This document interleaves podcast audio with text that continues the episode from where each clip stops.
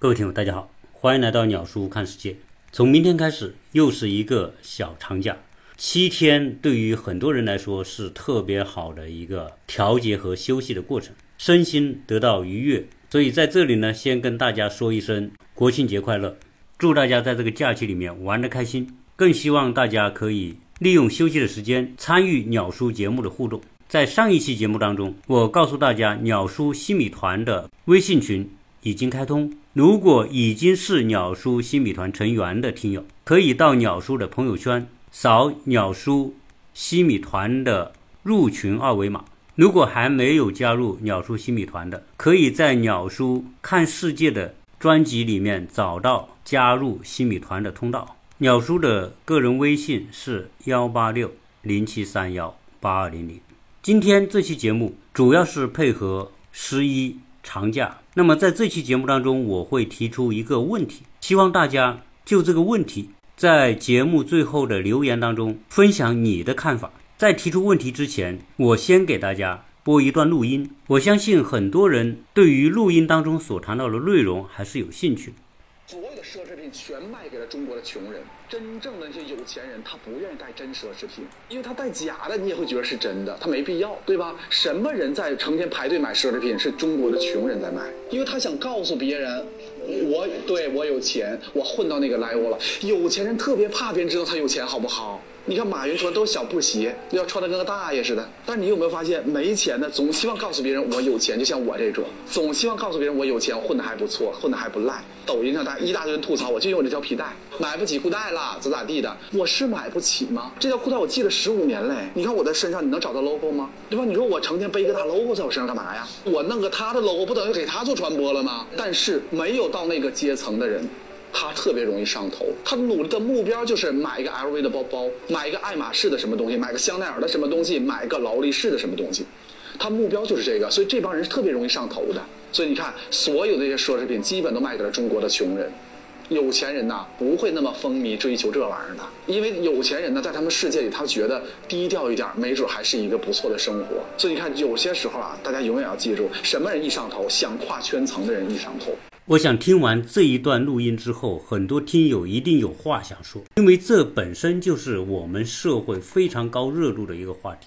不同的人有不同的见解，我想任何一个人不要试图用你的看法去作为一个标准答案去衡量别人对这个事情的观点。那在这个演讲当中，这个主讲人的观点非常的明确，说奢侈品是为穷人准备的，只有穷人才追求奢侈品。如果您认为你同意，就在留言当中留下同意；你认为你不同意，就留下不同意。我想看看支持这个观点和反对这个观点的人到底在一个什么样的比例。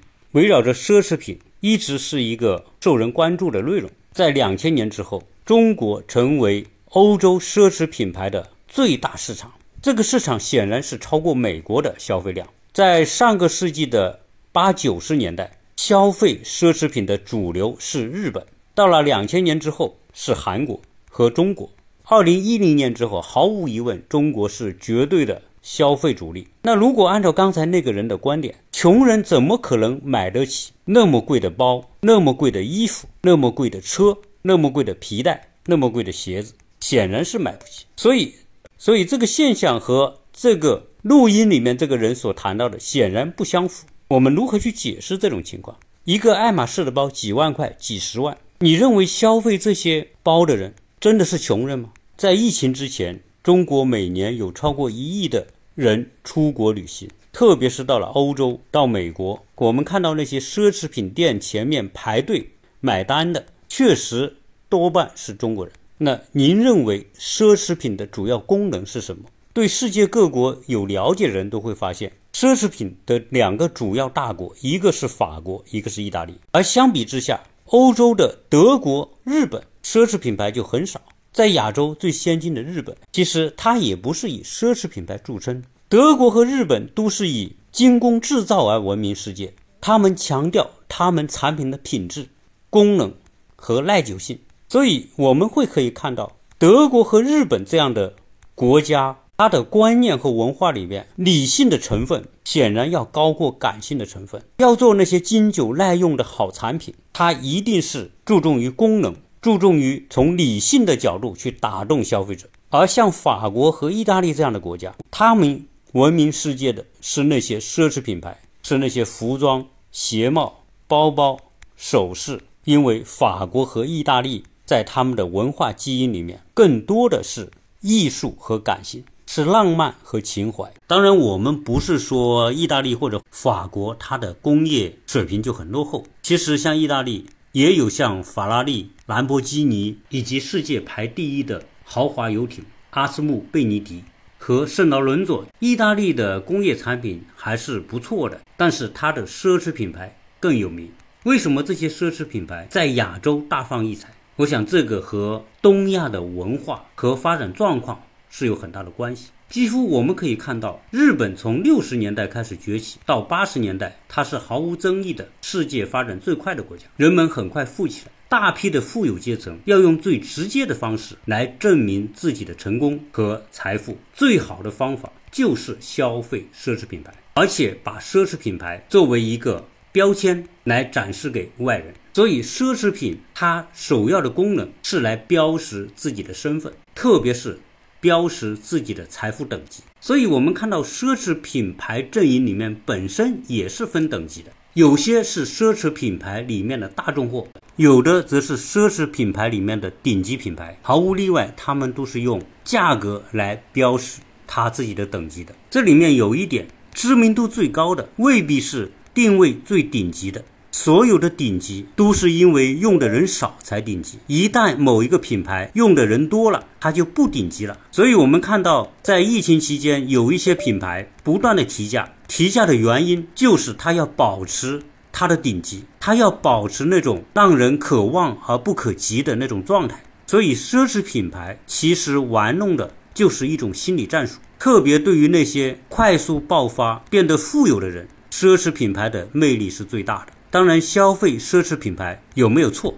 肯定是没有错的，因为商品它是一种消费博弈，你只有提供相应的价值，才有人愿意来购买。所有的购买行为基本上都是自愿而不是强迫的，所以它是一个价值交换。只是说有人需要这种价值的时候，它就值那个钱；有人不需要那个价值的时候，可以把它视为粪土。所以这里问题就来了，在最初我放的那个录音里面所说到的那种情况，其实它不能够一概而论。在奢侈品牌里边，有一些品牌会沦落为普通人所追逐的对象。这些普通人可能没有太大的财力，但是他又需要有一个标签来告诉别人，我其实还可以。因此，他们就会去买那些似乎是奢侈品，而价格相对又不是那么高的品牌。所以，一旦沦为这种品牌，就会成为那段视频当中那个人所说的穷人消费的奢侈品。但是，一旦这种东西成为一种共识，那么意味着这个品牌就不再奢侈。所以，奢侈品。的一个共同特点，就是要保持只有少数人才有能力消费，而多数人只能用来羡慕。但是我们又不能够否定，在那一段录音当中，那个人说的某些观点似乎又有一定的道理。真正的富豪，像马云，可能他并不在意他穿的是坚雅的皮鞋，还是一双北京的老布鞋。对于那些财富的成功者，又成为公众人物的那些人。是无需用某一种标签来证明自己的实力，哪怕马云光个膀子穿个短裤出来，其实大家还是知道他是富豪。而对于那些普通的有钱人，为了在这个嫌贫爱富的社会赢得别人的尊重，最好还是给自己贴上标签。所以这个。和马斯洛的五大需求其实并不矛盾。在普通的人解决了生理和安全需求之后，人们追求的是社交的认可。人们更愿意参加各种社交活动，在社交当中让别人认识自己。如果有些人已经超出了社交之上，那就需要赢得别人的尊重。赢得别人尊重最直接的方法。就是告诉别人我很成功，而告诉别人很成功的直接方法就是看我衣食住行的消费等级，这是无声的语言，这是一种巨大的心理需求，它有没有错？对于这些人来说，他肯定是没错的，因为从某种角度来说，存在的就是合理的。所以，追求社会和别人对自己的尊重，这是从物质层面追求成功目标的顶点。但是到这个时候，很多人会发出一种感慨：原来物质的成功所带来的喜悦，并不像自己想象的那么大。比如说，一个人希望自己能够存到十万块钱，他给这个人一种强大的动力去努力。当这个人真的拥有了十万的存款之后，他会发现拥有十万存款的感觉只不过如此。可能他会设定下一个目标是一百万，然后再经过努力，真的当他达到拥有一百万存款目标的时候，他也会发现拥有一百万存款的感觉只不过如此。所以，很多的富豪追求豪宅、追求豪车、追求物质上的某个等级。当他达到这个等级的时候，他真正感受到的不是踏实，而是越来越觉得有一种虚幻的感觉。那这种虚幻的感觉，就会让他们重新去寻找和思考人生的意义。那这个时候，这个时候基本上就是某些人开始开悟的时候。所以在佛教里面有一句话叫“苦海无边，回头是岸”。用在这个过程真的非常的贴切。当我们追求物质目标的时候，是一个苦海挣扎的过程，因为物质目标是一个永无止境的过程，永远不会让你有真正意义上的满足。哪怕你成为亿万富豪，成为十亿、百亿富豪，到这个时候，这些人才会知道什么叫身外之物，从而回头去寻找自己内心的彼岸。所以，真正意识到苦海无边的人。才会不再执着于物质目标的达成，而开始探索自己的内心和精神世界。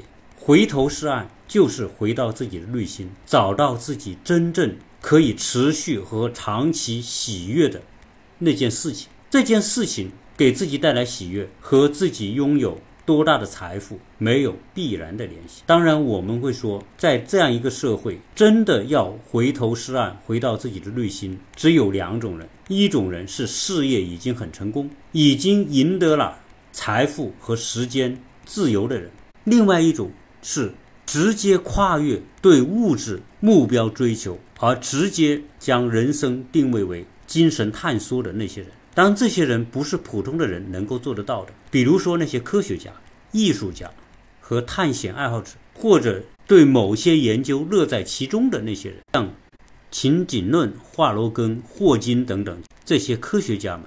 但毕竟这些人是人类当中的少数，绝大部分的人一定会经历一个苦海无边到回头是岸的过程，或者很多人就苦海都没有到达边。就已经走到了生命的尽头，经历苦海无边，然后能够回头是岸。最少这种人获得了一个圆满的对人生的认知。所以，从奢侈品牌的消费，我们可以认知到人性的复杂。要消费奢侈品牌，首先是要有经济实力。所以，从物质和财富的层面来说，奢侈品牌的消费主力肯定不是穷人。